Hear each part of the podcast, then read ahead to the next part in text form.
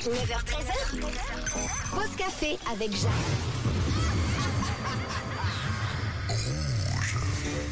Ça y est, les places pour la folle histoire du Petit Chaperon Rouge sont parties. Vous pourrez encore euh, gagner vos billets tout au long de la semaine.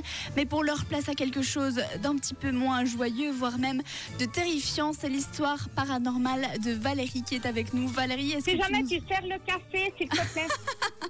oui, allô Bah, Valérie, alors il faut servir le café. Ouais, faut servir le café. Bon, non, alors, alors, voilà, moi, Valérie, tu as vécu. raconter- Voilà, raconte-nous Oui. ton histoire terrifiante et paranormale.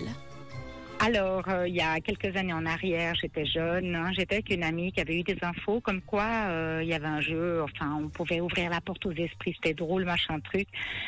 Et puis, euh, pas du tout croyante là-dessus, donc aussi amusée. On a fait une sorte de planche Ouija où on met l'alphabet en rond, donc on avait écrit et tout.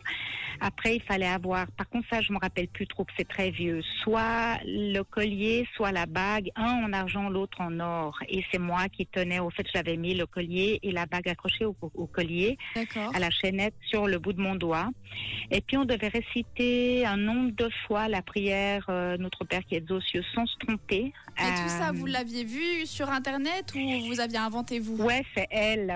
Au fait, Ah. c'est elle qui avait, qui avait entendu parler de ça, je sais pas comment. Et puis, euh, on n'y croyait pas et on avait commencé à faire cette prière. Donc, plusieurs fois, il y a un nombre de fois à faire. On doit pas se tromper, sinon ça marche pas. Enfin, c'était très compliqué. Ensemble et tout. Enfin, bref, voilà.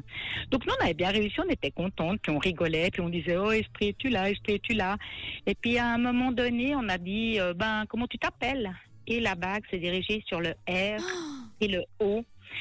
Ça nous a fait extrêmement peur. Moi, j'ai tout lâché. On est parti de l'appartement en courant. Et puis, euh, le soir, euh, mon amie n'osait plus rentrer. Elle me disait, écoute, j'ai l'impression que je suis pas seule. Oh Il y a des bruits bizarres. Je suis vraiment mal maintenant dans cet appartement. Moi, elle vivait avec ses parents à l'époque. Et elle avait une trouille. Elle ne pouvait plus rester seule dans cet appartement. Et puis voilà, au fait, c'est l'histoire qui m'a énormément marquée parce que moi, j'y croyais pas du tout. Ouais. Donc, j'ai jamais été très croyante à ça, mais c'est moi qui tenais la- le bijou. Donc, euh, c'était difficile de pas y croire. Et est-ce que ton Alors, amie, voilà. après, elle a encore eu des soucis dans cet appartement ou ça s'est calmé? Ah non, non, non, toujours. Elle a toujours, depuis cette, euh, cette histoire, Ah. elle a toujours été très mal dans cet appartement. Bon, par la suite, ils ont déménagé, mais elle a toujours été très mal. Donc en fait, vous avez un petit peu maudit cet appartement finalement. Ouais, je crois bah comme quoi, faites bien attention bien. hein, quand vous essayez des choses paranormales chez vous, il peut y avoir des conséquences. Bah purée, et toi sur ta vie, ça va ça? Il n'y a pas eu trop d'impact? Euh, oh, je suis une porte la poisse et tout. Je sais pas si ça vient de ça. Peut-être. Bon, en tout cas, merci beaucoup Valérie pour ton histoire euh, paranormale et terrifiante. Et puis fais Pas de bien, souci. fais bien attention de pas de pas refaire des planches de Ouija, c'est pas une très bonne idée.